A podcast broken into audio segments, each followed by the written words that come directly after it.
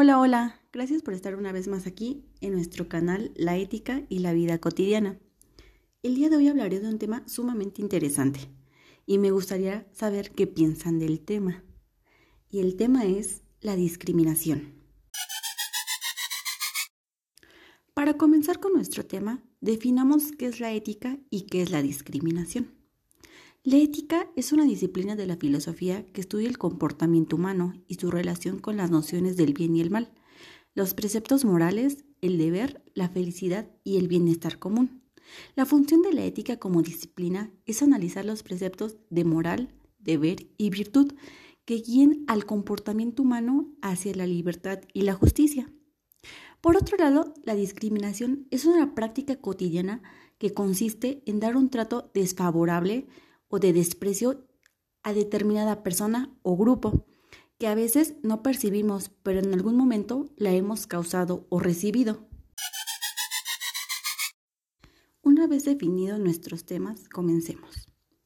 La discriminación ataca el corazón mismo de lo que significa ser humano. Discriminar es dañar los derechos de alguien simplemente por ser quien es o por creer en lo que cree. La discriminación es nociva y perpetúa la desigualdad. Todos tenemos derecho a ser tratados por igual, con independencia de nuestra raza, etnia, nacionalidad, clase, casta, religión, creencia, sexo, género, lengua, etc. Y aún así, con demasiada frecuencia oímos historias desgarradoras de personas que sufren la crueldad solo por, pertenecer a un grupo diferente de quienes están en posición de privilegio o de poder. La discriminación tiene lugar cuando una persona no puede disfrutar de sus derechos humanos o de otros derechos legales en condición de igualdad con otras personas debido a una distinción injustificada que se establece en la política, la ley o el trato aplicados. La labor de Amnistía Internacional se basa en el principio de no discriminación, trabajando con comunidades en todo el mundo para cuestionar leyes y prácticas discriminatorias y garantizar que todas las personas puedan disfrutar de sus derechos en condiciones de igualdad. La discriminación puede adoptar diversas formas. La discriminación directa tiene lugar cuando se hace una distinción explícita entre grupos de personas como resultado de la cual los individuos de algún grupo tienen menos capacidad que las de otros para ejercer sus derechos. Por ejemplo, una ley que exige que las mujeres y no los hombres aporten pruebas de un determinado nivel educativo como condición indispensable para ejercer su derecho al voto constituirá discriminación directa por razón de género. La discriminación indirecta tiene lugar cuando una ley, una política o una práctica se presenta en términos neutrales, es decir, no hace ninguna distinción explícita, pero perjudica de modo desproporcionado a un grupo o grupos específicos.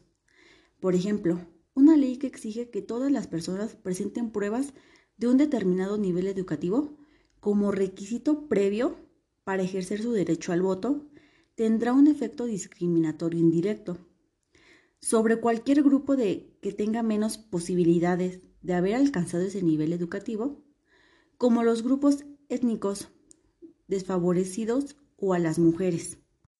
La discriminación interseccional tiene lugar cuando varias formas de discriminación se combinan y dejan a un grupo o grupos específicos en una situación aún mayor de desventaja.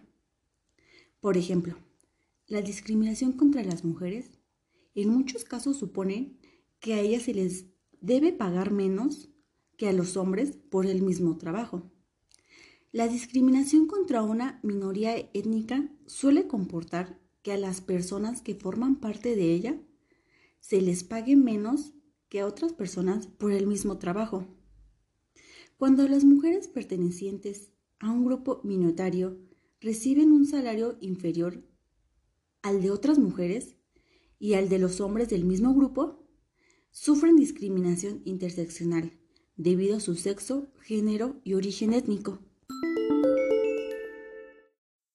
Las principales formas de discriminación es la discriminación étnica y racial. El racismo afecta a todos los países del mundo de forma sistemática. Niega a las personas la totalidad de sus derechos humanos solo por su color, raza, etnia, ascendencia u origen nacional. El racismo sin control puede alimentar atrocidades en gran escala como el genocidio de Ruanda en 1994 y más recientemente la limpieza étnica y segregación racial de las comunidades de Myanmar.